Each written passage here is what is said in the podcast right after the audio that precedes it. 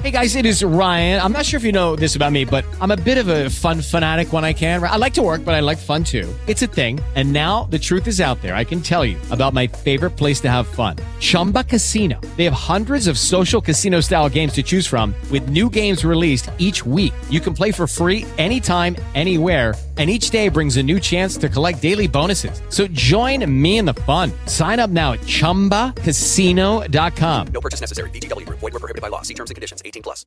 With Lucky Land slots, you can get lucky just about anywhere. Dearly beloved, we are gathered here today to... Has anyone seen the bride and groom? Sorry, sorry, we're here. We were getting lucky in the limo and we lost track of time. No, Lucky Land Casino. With cash prizes that add up quicker than a guest registry in that case, I pronounce you lucky. Play for free at LuckyLandSlots.com. Daily bonuses are waiting. No purchase necessary. Void were prohibited by law. 18 plus. Terms and conditions apply. See website for details.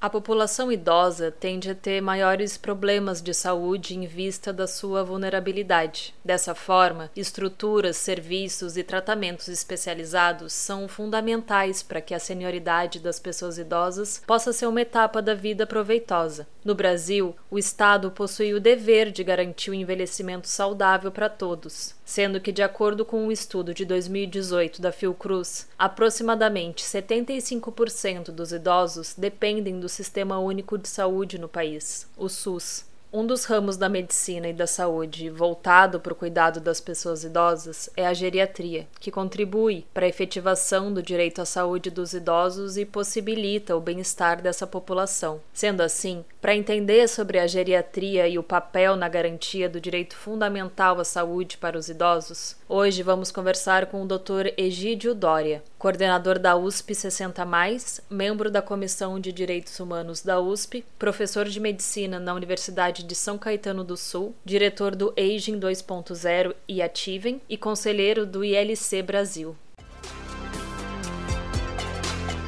Este é um episódio do projeto Equidade, uma parceria entre o Instituto Matos Filho, o Politize e a Cívicos, onde explicamos de forma simples e descomplicada tudo o que você precisa saber sobre os direitos humanos. Vamos nessa?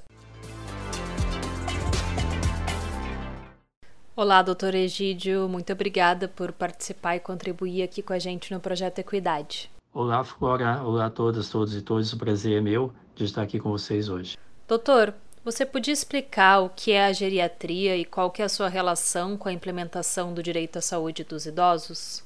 A palavra geriatria ela foi cunhada em 1909 pelo norte-americano Leo Nasher, um médico, e deriva do grego geras, que significa velhice, e atria, que significa cura. Mas ela começou a surgir como especialidade em 1935, quando a médica britânica Marjorie Warren, que é considerada a mãe da geriatria, ao realizar uma auditoria com centenas de pacientes geriátricos, encontrou dois cenários bem diferentes um constituído por pacientes delirantes, demenciados, restritos ao leito, e outro por aqueles que tinham potencial de tratamento. Ela percebeu então que não havia uma supervisão médica adequada, um trabalho multidisciplinar, um trabalho de reabilitação e que muitos dos diagnósticos estavam errados. Desenvolveu então um sistema de classificação, no qual se identificavam os pacientes elegíveis para reabilitação e os que poderiam, que poderiam votar viver em comunidade e outros que teriam a indicação de internação no que hoje nós chamamos das instituições de longa permanência para idosos. A Marjorie foi muito bem sucedida em sua abordagem, e isso representou uma mudança de paradigma na gestão desses pacientes que haviam sido deixados para definhar literalmente.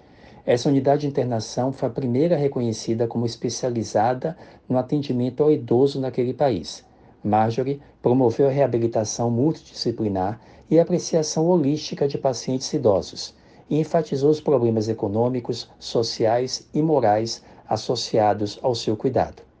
Ela lançou assim os pilares de uma especialidade nascente, que seriam a avaliação global do paciente, a interdisciplinaridade, uma reabilitação para a manutenção funcional do idoso.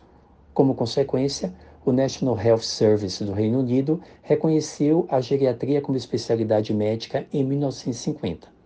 No Brasil, a Sociedade Brasileira de Geriatria ela foi fundada em 61, no Hospital Miguel Couto, no Rio de Janeiro, Em 81, naquele mesmo estado, criou-se o primeiro programa de residência médica, ao qual seguiram-se dezenas de outros.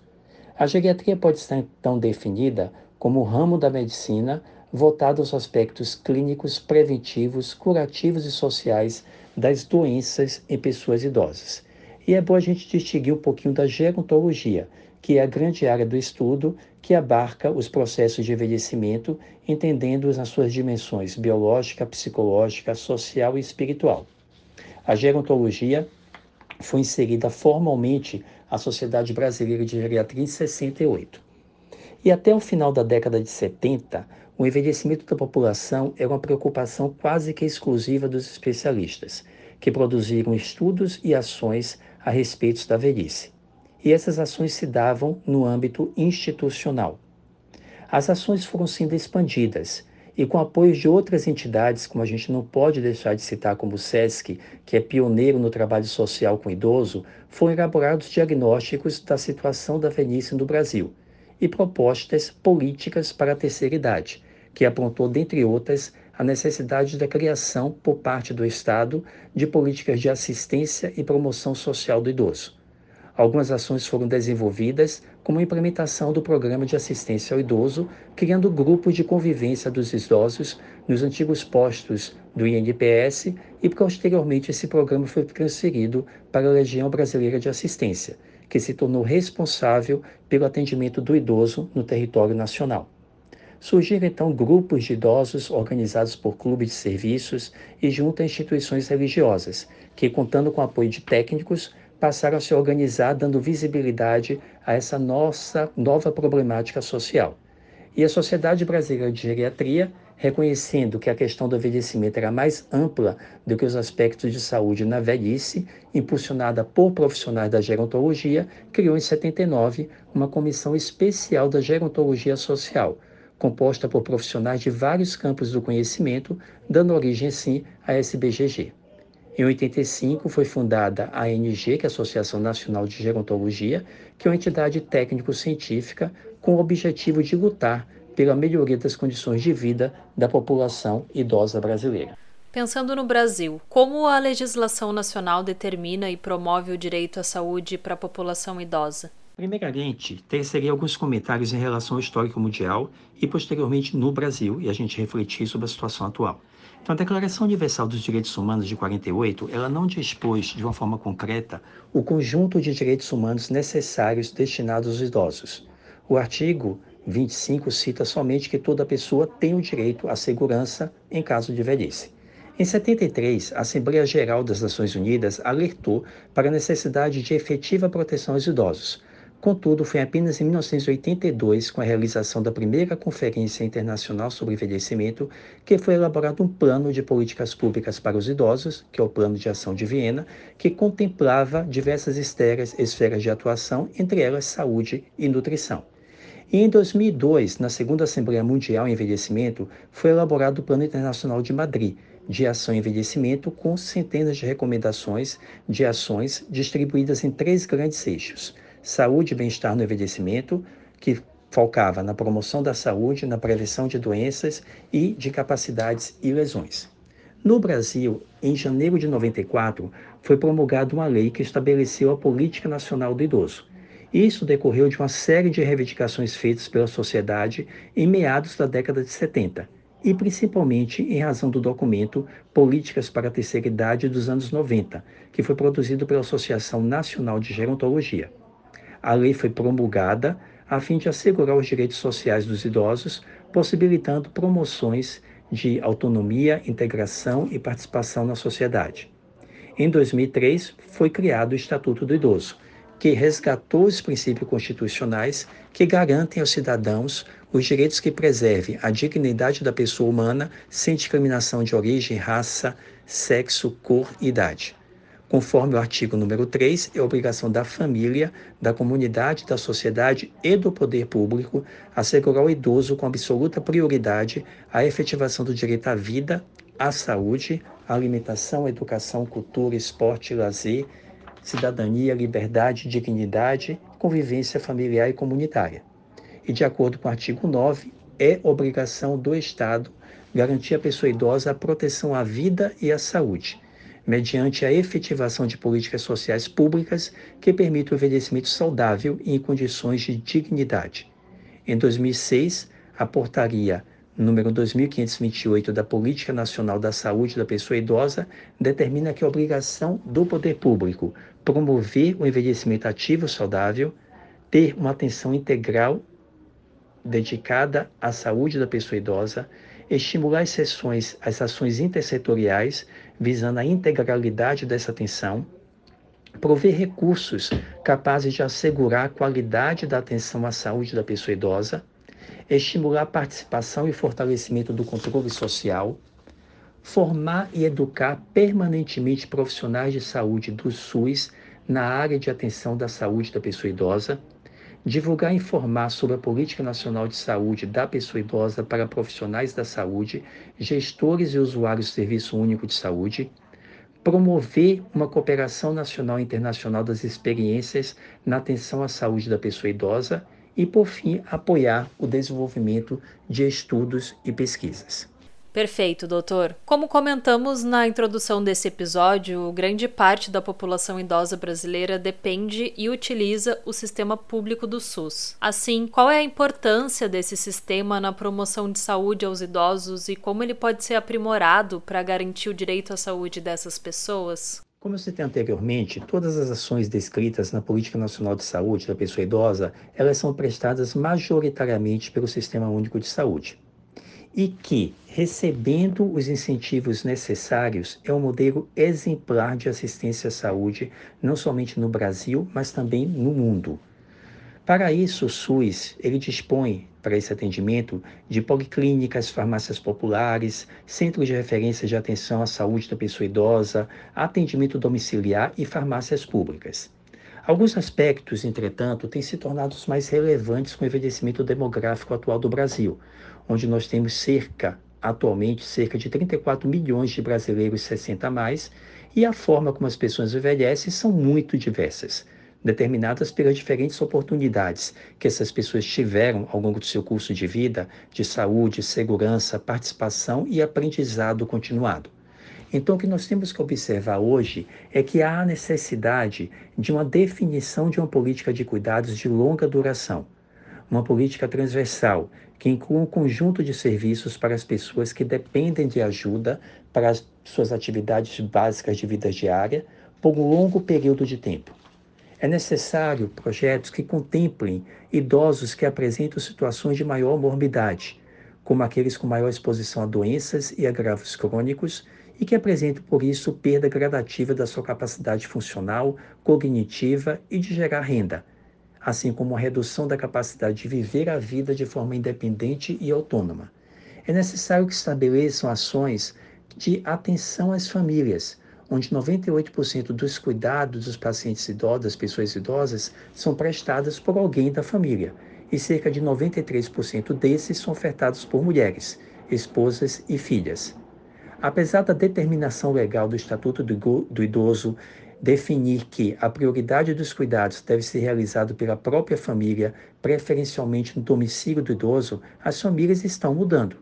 Os novos arranjos familiares apontam para uma progressiva redução potencial dos cuidadores informais de idosos.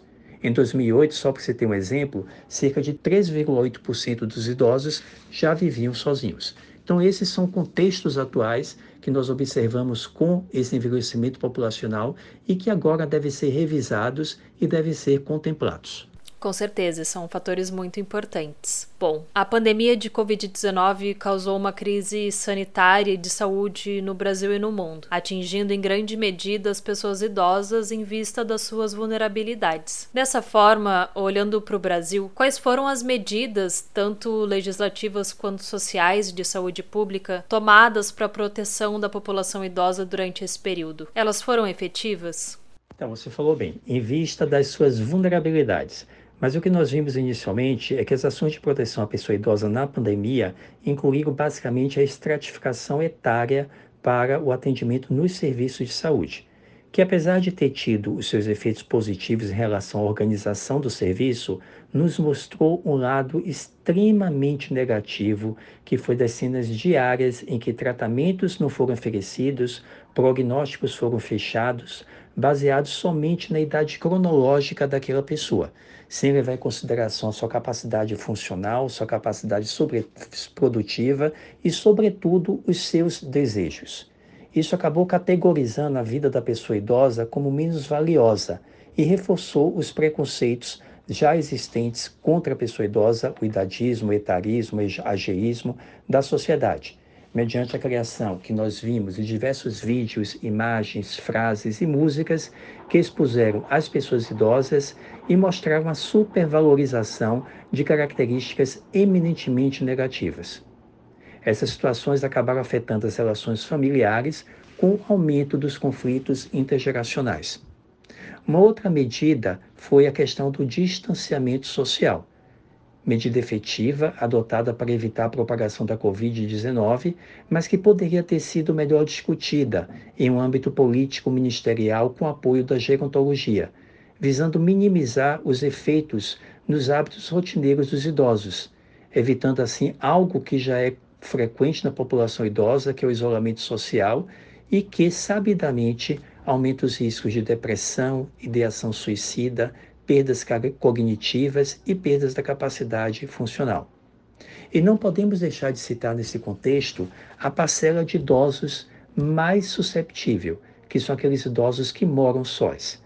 Dados do estudo SAB de 2018 mostrou que dos mais de 1,8 milhão de idosos da cidade de São Paulo, cerca de 291 mil deles, 16%, vivem sozinhos, sendo que desses, praticamente 23 mil têm 90 anos ou mais. E mais de 8 mil deles, por diferentes razões, não têm a quem recorrer caso precisem. Eles não contam com a rede de suporte social ativa e eficiente. Mais de 80 mil deles não têm celular ou habilidade para manusear o aparelho. Isso os obrigou a sair à rua e descumprir a quarentena, não por teimosia, como muitos disseram, mas por necessidade. Esses indivíduos não foram contemplados quando se determinou a obrigatoriedade do isolamento social e do distanciamento. A maioria desses idosos que vivem sozinhos na capital paulista estão em um processo de fragilização, o que os tornou mais vulneráveis ainda na pandemia. Esses idosos que apresentam essa síndrome da fragilidade, os frágeis, eles devem ser priorizados pela atenção primária, porque eles têm maior risco de quedas, hospitalizações, incapacidades e um óbito precoce. E essa atenção foi perdida durante a pandemia, quando os acessos às unidades básicas de saúde foi bloqueado. Ainda de acordo com dados do estudo SAB, cerca de 25% dos idosos em São Paulo apresentam dificuldades para exercer atividades básicas da vida diária, como, por exemplo, tomar banho, vestir-se, se alimentar sozinho e, portanto, necessitam de um cuidador presencial. Isso nos leva a pensar na necessidade de um maior planejamento antes de medidas de isolamento e distanciamento social serem adotadas. Quanto à vacinação, não podemos deixar de citar a vacinação, essa foi uma medida extremamente efetiva. Dados mais recentes da Secretaria Extraordinária de Enfrentamento à Pandemia da Covid-19, a CECOVID, apontou que 85% do público entre 70 e 79 anos já tomaram todas as doses da Covid no Brasil. Entre os idosos com mais de 80 anos, a cobertura é de mais de 83%. Dados da Covid-19 da Fiocruz, do Observatório da Covid, atestam para a efetividade dessa priorização no atendimento às pessoas idosas. Na primeira semana de 2021, os indivíduos acima de 60 anos representavam 63% de todas as internações e 80% das mortes por síndrome aguda respiratória grave. Com o início da vacinação em meados de junho, os idosos passaram a representar 27% das internações e 34% das mortes. Essa foi uma priorização necessária e efetiva. A Organização Mundial da Saúde recomenda aos países para que tenham um geriatra a cada mil idosos. Mas, de acordo com dados de 2019 da Sociedade Brasileira de Geriatria e Gerontologia, o Brasil possuía um geriatra a cada 24 mil idosos, representando uma escassez desse profissional no país. Na sua visão, por que essa é a realidade do nosso país e que medidas devem ser executadas pelo poder público para melhorar essa situação? Essa é uma dura realidade não somente do Brasil, mas de todos os países do mundo, né? E vários são os aspectos associados a ela. Mas um que permeia todos e é, no meu ponto de vista, um dos principais responsáveis é o idadismo, o etarismo ou ageísmo. Interiorizamos, sem questionar, os estereótipos negativos associados às pessoas mais velhas na nossa infância. E esses estereótipos negativos, eles são reforçados ao longo do nosso curso de vida. Eles estão silenciosos, mas influenciam o que pensamos da pessoa idosa e mais tarde passam a controlar o nosso comportamento e atitudes. Quando estudante da área de saúde, e aí sobretudo estudante de medicina, entra em uma escola de saúde, ele passa a ter contato majoritariamente com a população idosa mais fragilizada. E isso acaba reforçando os estereótipos que ele carrega. E cria-se assim um obstáculo para que ele escolha uma especialidade na qual ele tenha que conviver diariamente com um grupo que ele estigmatiza e quer se afastar. Outro aspecto é que a grande maioria das escolas médicas do Brasil e do mundo não tem disciplinas focadas para o estudo do envelhecimento e do atendimento da população idosa.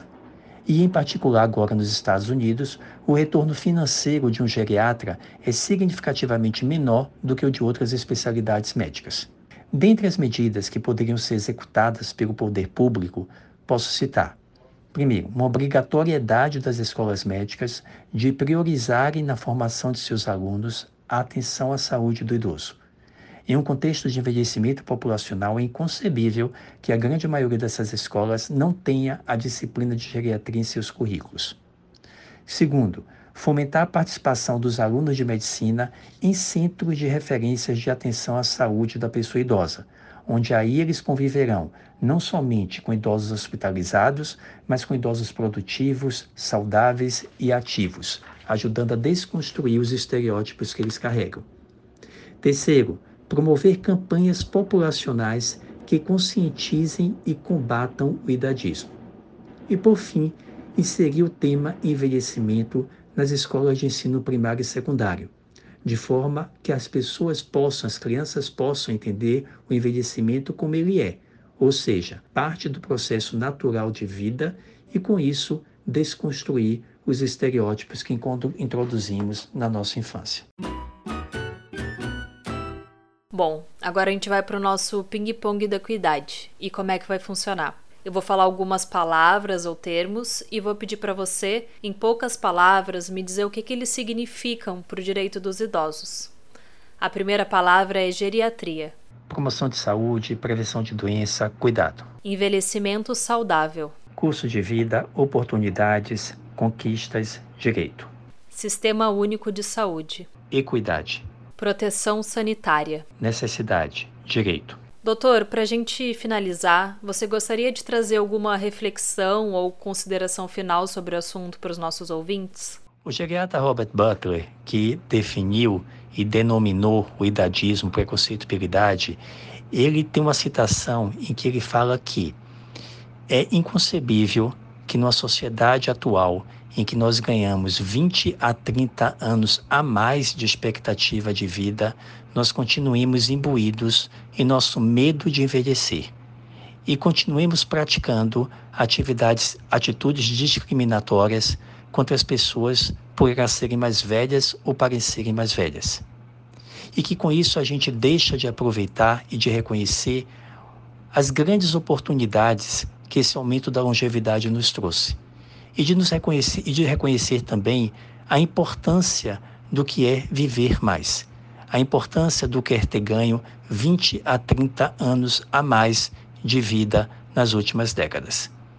Então, a minha mensagem final é que nós todos temos que ter o combate ao preconceito pela idade e o idadismo não como uma causa individual, mas como uma causa social, porque ele afeta a todos nós e a sociedade como um todo. Muito bem, muito obrigada, doutor Egídio. Tenho certeza que agora ficou bem mais fácil entender sobre a geriatria e a necessidade de promover a saúde dos idosos em respeito aos seus direitos fundamentais. Eu que agradeço, obrigado a todos vocês aí, obrigado por vocês terem me dado essa oportunidade de falar um pouquinho sobre os direitos dos idosos e parabéns pela iniciativa e pelo projeto, tá bom? A divulgação dos direitos, de uma forma geral, é extremamente importante, sobretudo no país como o nosso, em que um direito adquirido tem que ser lutado e continuando lutando persistentemente, porque a gente nunca deve dar como ganho esse direito né? Porque se a gente der como já ganho, a gente acaba perdendo. O aumento das vulnerabilidades decorrente do envelhecimento torna necessário que as pessoas idosas recebam atenção integral no que diz respeito à saúde. Por isso, a medicina possui áreas específicas para tratar essa população, como é o caso da geriatria, e a legislação nacional conta com diversas diretrizes para a proteção da saúde dessa população. Contudo, sabemos que muitas vezes essas garantias não são sentidas na prática e o cumprimento dos direitos dos idosos por parte do sistema público de saúde não são efetivos resultando em falta ou demora de atendimento e tratamento adequado para essa população. A falta de profissionais da geriatria é um indicativo disso, mas a preocupação com a integridade da pessoa idosa não se concentra apenas na área da saúde. Na verdade, existem desafios a serem superados nos diferentes âmbitos sociais, econômicos e culturais da sociedade para garantir a dignidade e a segurança dessas pessoas. Um desses desafios é o etarismo, ligado à discriminação contra a pessoa idosa. Quer saber mais sobre o etarismo e os seus impactos? Então fique ligado que na semana que vem voltamos com mais um episódio do Equidade, no qual vamos falar sobre o que é etarismo e o que isso representa aos idosos. Por hoje ficamos por aqui. Agradecemos ao Egídio pela participação e esperamos que você tenha gostado desse episódio. Ele é um dos vários conteúdos que produzimos no projeto Equidade, uma parceria entre o Instituto Matos Filho, o Politize e a Cívicos. Além desse podcast, você também pode conferir os nossos conteúdos em formato de texto e de vídeo. Acesse a página do projeto no portal do Politize e confira tudo o que você precisa saber sobre os direitos humanos. Até a próxima!